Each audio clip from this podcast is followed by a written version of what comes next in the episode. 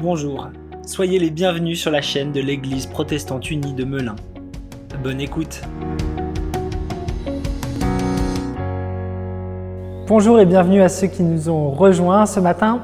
On commence une nouvelle série qu'on a appelée Versets à haute tension. Ces passages de la Bible qu'on ne lit jamais à l'Église.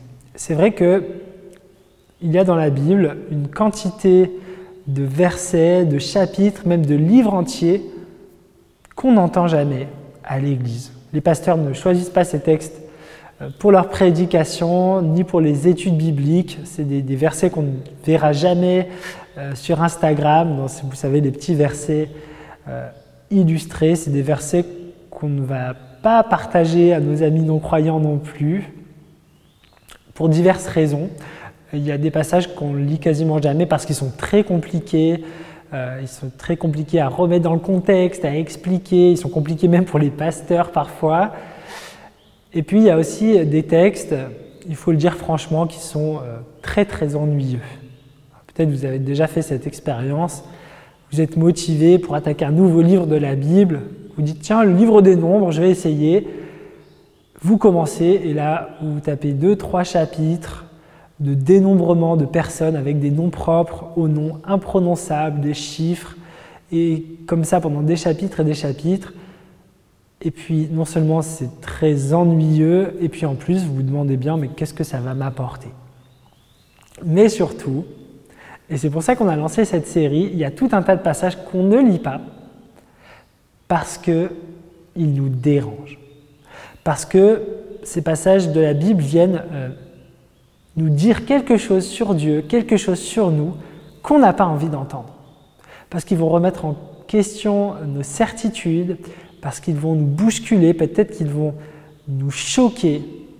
Et puis aussi parce que c'est euh, des vérités qui sont tellement en décalage avec notre société aujourd'hui, avec ce que croit et la manière dont notre société vit, c'est tellement impopulaire qu'on préfère un peu les mettre de côté. Alors ce matin, on va quand même se lancer et on va commencer avec un passage de la Bible euh, qui nous parle d'un des caractères de Dieu euh, dont on ne parle jamais. Un caractère de Dieu qu'on aimerait bien oublier. Dieu euh, se présente de, diverses manières dans la Bible pour nous faire comprendre qui il est vraiment. Et il y a beaucoup de facettes de qui il est qui sont populaires. Dieu est amour, Dieu est le Père, Dieu est l'éternel, Dieu est euh, le tout-puissant, Dieu est le berger, le libérateur, Dieu est le guérisseur. Mais il y a une identité euh, de Dieu bien moins populaire, bien moins vendeuse, et c'est celle qu'on va voir ce matin, c'est que Dieu est un Dieu jaloux. Dieu est un Dieu jaloux. On le voit très bien quand on lit euh, la Bible, mais on voit aussi que Dieu dit de lui-même qu'il est jaloux. À de nombreuses reprises, Dieu dit Je suis un Dieu jaloux. Alors je vais vous lire euh, un de ces exemples, un de ces passages à haute tension qu'on lit euh, au chapitre 34 du livre euh, de l'Exode. C'est le moment où Moïse va recevoir pour la deuxième fois les tablettes de la loi. Et Dieu va lui adresser ces paroles. Garde-toi de faire alliance avec les habitants du pays où tu dois entrer, de peur qu'il ne soit un piège pour toi. Au contraire, vous renverserez leurs autels, vous briserez leurs statues et vous abattrez leurs idoles. Tu ne te prosterneras point devant un autre Dieu, car l'Éternel porte le nom de jaloux. Il est un Dieu jaloux. Garde-toi de faire alliance avec les habitants du pays, de peur que, se prostituant à leurs dieux et leur offrant des sacrifices, ils ne t'invitent et que tu ne manges de leurs victimes. De peur que tu ne prennes de leurs filles pour tes fils et que leurs filles, se prostituant à leurs dieux, n'entraînent tes fils à se prostituer à leurs dieux. Amen. Donc vous avez euh, bien entendu, vous avez bien entendu ça au verset 14, Dieu dit de lui-même qu'il est jaloux et plus encore, il dit, mon nom, c'est le jaloux. Dieu est tellement jaloux, il a tellement ça en lui, ça fait tellement partie de qui il est, qu'il va dire jaloux, c'est mon nom. Donc, si vous aviez envie de, varier un petit peu euh, les petits noms que vous donnez à Dieu quand vous priez, si vous voulez changer un peu des traditionnels euh, euh, Père ou Éternel ou Tout-Puissant, vous pouvez tout à fait vous adresser à Dieu en lui disant jaloux, parce que jaloux, c'est son nom. C'est son nom. Un de ses noms en tout cas. Et preuve que ce nom de Dieu est vraiment pas populaire, je l'ai jamais entendu euh, dans un chant de louange. On entend beaucoup Tout-Puissant, on entend beaucoup Éternel, mais j'ai jamais entendu celui-là encore dans un chant de louange. Oui, Dieu est jaloux. Alors euh, là, je ne peux pas vous voir derrière votre écran, et j'imagine que vous faites une drôle de tête, et je sais que, c'est très facile de partir au milieu de la prédication quand on est derrière son écran, c'est plus facile qu'au temple, mais euh, vraiment, restez avec moi.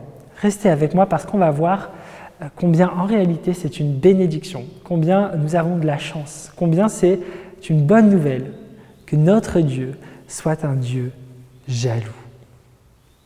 Alors c'est sûr que jaloux, à première vue, ça fait pas envie, c'est pas vendeur, et vous avez sûrement envie de me dire, mais pasteur, la jalousie, c'est un défaut. Pasteur, la jalousie, c'est un péché, comment c'est possible? Et d'ailleurs, oui, c'est vrai, Paul, euh, dans plusieurs de ses lettres, euh, dit que la jalousie est un péché. Il dit ne soyez pas jaloux. Et puis de toute façon, péché ou pas péché, euh, personne n'a envie d'être avec quelqu'un de jaloux. Personne n'a envie d'avoir euh, un mari ou une épouse euh, jalouse. Personne n'a envie d'avoir un ami jaloux non plus. Et d'ailleurs, on voit bien à quel point la jalousie, ça, pourrit vraiment les relations. Ça pourrit les couples, ça peut mettre de la division dans des familles, entre les frères et sœurs, ça peut vraiment conduire aux pires choses. Ça peut conduire euh, à la violence, ça peut conduire euh, au vol, ça peut conduire au mensonge. Alors on peut se poser la question comment Dieu qui est parfait, comment Dieu qui est éternel, comment Dieu qui est bon, qui est tout-puissant, peut avoir ce caractère aussi euh, pourri, aussi humain que la jalousie? Alors la première question à se poser, c'est ok, Dieu est jaloux, mais il est jaloux de quoi? Il est jaloux de qui? La réponse, euh, on l'a déjà dans le texte qu'on a lu, Exode 34. Dieu est jaloux des autres dieux. Dieu est jaloux des faux dieux. Il est jaloux de tout ce qui vient prendre la place qui est la sienne, de toutes les choses qu'on va euh, adorer plutôt que lui, de toutes ces autorités à qui on va se soumettre plutôt qu'à lui, euh, qu'on va servir plutôt que lui. Dieu est jaloux de tout ce qui veut prendre sa place. Et euh, au temps de Moïse, il y avait vraiment de quoi, puisque vous savez peut-être que tous les peuples, à part le peuple de Dieu, à part le peuple d'Israël, tous les peuples adoraient une multitude de dieux. Il y avait des dieux pour absolument tout. Il y avait des dieux pour chaque saison, des dieux pour chaque plante, chaque arbre, il y avait des dieux pour chaque activité, pour chaque métier, pour chaque ville, pour chaque peuple, etc. Et du coup, la spiritualité de ces peuples, elle n'avait rien à voir avec celle du, peuple de Dieu. Il y avait une multitude de dieux et donc, eh bien, il fallait réussir à contenter tous les dieux. Il fallait euh, veiller à ne pas euh, en vexer, hein, à ne pas trop en privilégier un plutôt qu'un autre. C'était des calculs permanents, des calculs, des compromis pour que tous les dieux soient satisfaits. Donc en fait, ça ressemblait beaucoup plus à de la politique qu'à de la spiritualité, puisque c'est ça au fond la politique, euh, faire des calculs pour contenter euh, le maximum de monde, pour avoir le plus de soutien possible. Mais Dieu, notre Dieu, ne veut pas que notre foi ressemble à de la politique, à des calculs, mais plutôt à un mariage, à une relation d'amour. Il y a dans la Bible, dans l'Ancien comme dans le Nouveau Testament, euh, énormément de passages où Dieu euh, décrit sa relation avec nous, sa relation avec les humains, comme la relation d'un mariage, une relation d'amour. Alors pourquoi Dieu est jaloux parce qu'il nous aime? Dieu est jaloux parce qu'il nous aime passionnément, intensément. Et parce qu'il nous aime inévitablement, eh bien, il va être jaloux. Quand on aime quelqu'un, comme un mari aime sa femme, inévitablement, on a ce sentiment de jalousie. Dieu est jaloux parce qu'il veut une relation exclusive avec nous. Il ne veut pas nous partager. Dieu ne veut pas te partager. Dieu ne veut pas la moitié de ton cœur. Il veut pas même les trois quarts ou 90% de ton cœur. Il veut ton cœur tout entier. Il en veut la totalité. Et justement, l'exemple du mariage nous montre que la jalousie, c'est pas nécessairement quelque chose de négatif. Il est tout à fait normal et c'est plutôt une bonne chose qu'un mari ressente de la jalousie s'il voit sa femme dans les bras d'un autre homme, par exemple. Et c'est pour cela, on l'a vu dans le texte de euh, Exode 34, que lorsque le peuple de Dieu se détourne de lui et se met à adorer d'autres dieux, à obéir à d'autres lois, Dieu dit de son peuple qu'il est un peuple adultère, qu'il se prostitue. Hein, ça, c'est aussi vraiment le genre de, de texte qu'on ne lit jamais, mais il y a pourtant des pages et des pages dans la Bible, notamment dans les livres euh, prophétiques, les livres des prophètes, où Dieu dit à son peuple, tu es un peuple adultère. Et oui, nous pouvons encore lire euh, ces paroles et les recevoir aujourd'hui. Nous sommes, à bien des égards, adultères.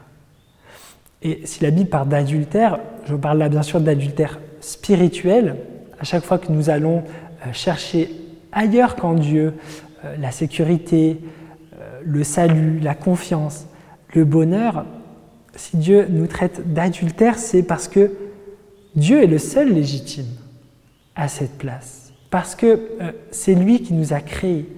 Il est en droit d'être jaloux parce que tout lui appartient. Parce que qu'on le veuille ou non, parce que qu'on aime Dieu ou qu'on le déteste, nous lui appartenons. Nous lui appartenons comme un mari appartient à sa femme, comme une femme appartient à son mari. Alors peut-être que ça vous semble euh, un peu dépassé tout ça. C'est vrai qu'aujourd'hui, le polythéisme n'existe plus, en tout cas plus officiellement. J'ai jamais vu personne euh, qui allait adorer euh, Osiris, Poséidon ou, ou, Odin. Mais pourtant, nous commettons tout un tas d'adultères spirituels, sans même nous en rendre compte, sans même le savoir. On va au culte euh, le dimanche et le lundi pour euh, s'assurer de notre avenir, on va consulter l'horoscope. Et puis on va croire que euh, notre trait de caractère, notre personnalité est déterminé par notre signe astrologique. On va mettre notre confiance dans un porte-bonheur, dans un fétiche pour notre sécurité. Et puis on va quand même éviter de passer sous une échelle, au cas où. Et puis on va toucher du bois. On va peut-être essayer aussi la, petite recette de, sorcellerie pour obtenir ce dont on a besoin, parce qu'on nous l'a dit, tu verras, ça marche. On va aussi laisser des dictons, des croyances populaires, des idéologies façonner notre façon de, de voir le monde, façonner aussi nos actes. Il y a mille façons de laisser des choses ou des personnes prendre la place de Dieu. Mais surtout, les idoles, les faux dieux que nous adorons, la plupart du temps, sans même nous en rendre compte, ils sont dans notre cœur. Ils sont dans notre cœur. Et c'est ce qui est extrêmement compliqué, c'est que les idoles, les faux dieux, contrairement à ce qu'on pourrait penser, ce sont quasiment toujours, à la base, des bonnes choses. Les choses qui deviennent des idoles, ce ne sont pas à la base des mauvaises choses. Prenons l'exemple d'une des idoles, d'un des faux dieux, euh, peut-être les plus puissants et les plus destructeurs de notre monde, l'argent. L'argent est une bonne chose. L'argent est une bonne chose, c'est un merveilleux outil pour échanger, euh, et puis c'est une bonne chose d'en avoir euh, pour vivre. Mais lorsque l'argent va prendre trop de place, dans mon cœur, quand c'est l'argent qui va guider tous mes choix, quand euh, c'est pour l'argent que je vais faire tous les sacrifices, quand je veux mettre toute ma confiance dans mon argent pour euh, mon présent, mon futur, pour mon bonheur, pour mon malheur, alors l'argent, ce ne sera plus juste de l'argent. Ce sera devenu une idole, un faux Dieu. Et alors je suis en plein adultère spirituel. Alors Dieu est nécessairement jaloux. Vous voyez, potentiellement, toutes les choses, en particulier les bonnes choses, peuvent devenir des idoles. Notre travail, notre réussite, notre réputation, euh, nos loisirs aussi peuvent devenir des idoles, mais aussi des personnes, aussi nos parents, aussi euh, nos conjoints, aussi nos enfants, à partir du moment où ils deviennent le seul but de notre vie, à partir du moment où ils deviennent ultimes. Et Jésus l'a dit clairement, c'est un autre exemple de verset à haute tension, de verset qu'on n'aime pas entendre, qu'on n'aime pas prêcher. Jésus dit, vous devez m'aimer plus que vos parents et que vos enfants. Vous devez m'aimer davantage. Alors ça, c'est des passages qui choquent et, et c'est des passages qui semblent... C'est des commandements impossibles, mais vous comprenez bien que Jésus ne dit pas qu'il faut moins aimer sa famille. Au contraire, je pense que Dieu nous appelle à aimer notre famille du mieux qu'on peut, de toujours les aimer plus et mieux. Mais il ne nous dit pas de moins les aimer, il nous dit simplement de lui l'aimer plus, que lui ait la première place dans notre cœur. On peut trouver ça choquant, et c'est vrai que ce n'est pas du tout quelque chose de populaire ni de vendeur de dire que Dieu veut l'exclusivité. On trouve ça choquant que Jésus dise qu'il est le seul chemin, qu'il est la seule vérité, qu'il est la vie, que le salut se trouve en lui seul et en personne d'autre. On n'ose pas trop le dire, on n'ose pas trop le croire parce que, ça paraît intolérant, parce que ça paraît étroit d'esprit, parce que ça paraît prétentieux. On l'assume pas trop parce que le monde nous enseigne le contraire, le monde nous enseigne que tout se vaut, qu'il n'y a pas de vérité absolue, que chacun peut faire les choix qu'il veut, tant qu'il ne fait pas de mal aux autres. Mais je pose la question, pourquoi est-ce qu'on peut trouver ça trop extrême que Dieu veuille l'exclusivité, qu'il veuille notre amour sans partage, alors que c'est exactement les attentes que nous avons pour notre mari ou pour notre femme? Je n'ai pas envie de partager ma femme avec quelqu'un d'autre parce que je l'aime. Eh bien Dieu non plus ne veut pas nous partager il est jaloux d'une bonne jalousie, d'une juste jalousie. Je vous disais tout à l'heure que euh, c'est une chose merveilleuse que Dieu soit un Dieu jaloux. Et je vais vous donner un dernier exemple, toujours avec l'image du mariage. Imaginez que votre époux, votre épouse vous surprenne dans les bras de quelqu'un d'autre. Vous surprend dans les bras de quelqu'un d'autre, mais ça ne lui fait ni chaud ni froid. Aucune réaction, aucun sentiment, rien à faire. Indifférence totale. Alors si ça arrive, euh, c'est que votre couple a des problèmes à bien des égards, mais surtout ça pose la question, est-ce qu'on aurait envie d'un conjoint comme ça, d'un conjoint qui n'en a rien à faire, qu'on aille ailleurs? Et la conclusion qu'on tirerait, et on aura raison, c'est de dire, tu ne m'aimes pas. C'est pourquoi en vérité, nous voulons un Dieu jaloux, parce que nous voulons un Dieu d'amour, nous voulons un Dieu qui nous aime vraiment. Voyez, la jalousie est l'expression euh, de l'amour de Dieu parce que son cœur est brisé lorsque nous allons loin de lui. Son cœur est brisé lorsque nous choisissons quelqu'un, quelque chose d'autre à sa place. Dieu est jaloux, mais pourtant Dieu reste Dieu. C'est-à-dire que l'on s'approche ou loin de lui, euh, qu'on l'aime ou qu'on le déteste, quoi qu'on fasse, lui n'en tirera aucun bénéfice ou aucun inconvénient. Ce que je veux dire, c'est que la seule raison pour laquelle il est jaloux, la seule raison pour laquelle il veut tout notre cœur, toute notre âme, tout notre esprit, toute notre intelligence, ce n'est pas pour son intérêt, c'est pour notre intérêt. C'est pour notre bénéfice. Lui, il n'en a pas besoin pour lui. Et vous voyez, ça, c'est la différence fondamentale entre la bonne jalousie, la jalousie de Dieu, et notre jalousie humaine. La jalousie de Dieu, elle ne cherche à aucun moment son intérêt personnel, seulement notre intérêt, notre bénéfice. Parce que Dieu sait que pour que nous puissions véritablement trouver le bonheur, la paix, la sécurité, l'équilibre, pour que nos relations soient épanouies, nous devons lui appartenir. Nous devons être proches de lui, parce que c'est ce pourquoi nous sommes créés.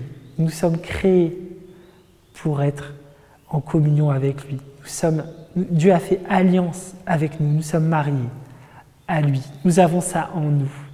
Notre cœur a la forme de Dieu. Notre cœur a la forme de Dieu et on peut essayer de mettre n'importe quelle autre chose à la place. Ça ne va pas rentrer. Ça ne va pas marcher. On est euh, parent d'une petite fille de, de 10 mois et à la maison on a plein de ces jeux, vous savez, ces jeux d'encastrement où il faut mettre la forme ronde euh, dans le trou rond, la forme carrée dans le trou carré. Eh bien, vous voyez, c'est la même chose avec notre cœur. On peut essayer euh, de mettre autre chose que Dieu à sa place, mais ça ne va pas tenir. Alors on peut essayer de, mettre le rond sur le carré, ça, ça a l'air de faire l'affaire, ça, a l'air de boucher le trou, mais à la moindre secousse, tout part en l'air. Vous voyez, on peut essayer de remplacer Dieu par autre chose, on peut bricoler, ça tient jusqu'à ce qu'il y ait une tempête, jusqu'à ce qu'il y ait une épreuve, et là c'est toute notre vie qui s'écroule. Et là notre cœur, il est vidé. Dieu est jaloux d'une bonne jalousie, d'une jalousie qui veut simplement le meilleur pour nous. Et c'est pour ça que Dieu est exigeant avec nous. C'est vrai, Dieu, il est exigeant. C'est pas vendeur, ça non plus. Euh, il a une volonté pour nous claire. Il nous dit ce qui est bon et ce qui est mal. Euh, il nous dit ce qui est permis, ce qui est interdit. Il veut que nous soyons bons, il veut que nous soyons saints, il veut que nous soyons parfaits. Et là, je vais utiliser une autre image euh, qui parle de notre relation avec Dieu, sur laquelle Jésus a beaucoup insisté, c'est l'image du Père. Dieu est exigeant avec nous parce qu'il est un père. Et un père qui aime ses enfants, il veut le meilleur pour eux. Et parce qu'il veut le meilleur pour eux, il est exigeant. Il y a un auteur qui s'appelle C.S. Lewis qui a écrit quelque chose que je trouve super parlant. Il a écrit quelque chose comme ça, je vous cite de mémoire, Dieu est un père, mais nous, nous voulons un grand-père. Dieu est un père, mais nous, nous voulons un grand-père. Ceux qui ont des enfants, vous avez peut-être déjà fait euh, cette expérience. Vos enfants reviennent après avoir passé une semaine ou deux euh, chez leurs grands-parents et là, toute leur éducation est à refaire. Toute leur éducation est à refaire parce que chez les grands-parents, ils n'avaient aucune limite. Ils pouvaient se coucher, euh, se lever quand ils voulaient, ils pouvaient manger n'importe quoi, à n'importe quelle heure. On leur laissait tout, on cédait à leur moindre caprice. Pourquoi? Parce que ben, les grands-parents, ils veulent seulement être aimés, ils veulent juste profiter du peu de temps qu'ils ont avec leurs petits-enfants et puis leur faire plaisir. Mais Dieu, parce qu'il est un Père, parce qu'il nous aime, parce qu'il veut le meilleur pour nous, il pose des règles, il pose euh, un chemin. C'est ce que fait un Père qui aime vraiment ses enfants. Il pose des limites. Vous voyez, la jalousie de Dieu, elle est concentrée sur nos perfections. En fait, nous ne voulons pas d'un Dieu Père, nous, nous préférons un Dieu grand-père parce que nous préférons un Dieu qui nous laisserait faire tout ce que l'on veut et qui, dans le même temps, nous donnerait tout ce qu'on désire. Vous voyez, un père qui laisse tout faire à ses enfants, ça s'appelle un père absent. C'est un père qui a démissionné de son rôle de père. Et puis, euh, imaginez juste une seconde si vous donnez tout ce que désire un enfant absolument, si vous lui donnez absolument tout ce qu'il désire, qu'il ait 8 ans ou 15 ans, son espérance de vie, c'est deux jours, pas plus. Quelques heures peut-être. Dieu est un Père et parce qu'il est un Père qui nous aime vraiment, qui nous aime jalousement, parce que notre bonheur et notre épanouissement ne se trouvent, se trouvent qu'en faisant sa volonté, il est exigeant avec nous. Alors nous pouvons vraiment louer Dieu pour sa jalousie. C'est vraiment une prière qu'on peut faire. Remercier Dieu pour sa jalousie parce que c'est une prière qui nous fait réaliser combien Dieu nous aime et comment Dieu nous aime, avec quelle passion nous sommes aimés. Mais alors je ne souhaite pas que vous repartiez euh, en, vous disant que en fait c'est une bonne chose la jalousie. Je ne suis pas en train de remettre en question euh, ce qu'enseigne Paul euh, aux Galates ou aux Corinthiens par exemple. Alors il y a bien une jalousie qui est raisonnable quand elle est juste, quand elle est équilibrée au sein d'un mariage, dans le couple, mais il faut bien avouer que la plupart du temps, notre jalousie humaine, elle est bien bien différente de la jalousie de Dieu. Elle est bien bien différente parce que notre jalousie humaine, elle est motivée non pas par un amour désintéressé, mais par un amour pour soi-même. Notre jalousie, elle est motivée par la convoitise, l'envie de posséder quelque chose ou quelqu'un qui n'est pas à nous. Elle est motivée par la comparaison, la rivalité, euh, la volonté d'être le meilleur, d'être le plus grand, d'être au-dessus des autres. Et notre jalousie humaine a pour conséquence, bien souvent, la violence, la destruction, la manipulation. Elle nous amène à la haine de l'objet de notre jalousie. Et ça, on le voit tous les jours dans les journaux, des maris tellement jaloux qu'ils en viennent à tuer leur femme. D'ailleurs, le premier meurtre dans l'histoire de la Bible, le premier meurtre de l'histoire de l'humanité, c'est pour une histoire de jalousie. Cain tue Abel parce qu'il est jaloux. Alors je vais conclure avec ça, en vous disant ça. La jalousie humaine, quand elle est poussée à son extrême, à son paroxysme, c'est le meurtre. Tandis que la jalousie de Dieu, lorsqu'elle est à son paroxysme, c'est Dieu qui meurt pour nous. Oui, Dieu a tant aimé le monde qu'il a donné sa vie pour nous. Dieu nous a aimés avec tellement de passion. Dieu avait tellement le cœur brisé que nous soyons loin de lui, que pour que plus rien ne nous sépare de lui, il a pris lui-même tout ce qui nous éloignait de lui. Notre péché, il a fait mourir avec son Fils sur la croix. Oui, Dieu a tant été jaloux qu'il a donné son Fils unique afin que quiconque croit en lui ne périsse pas, mais qu'il ait la vie éternelle. Amen.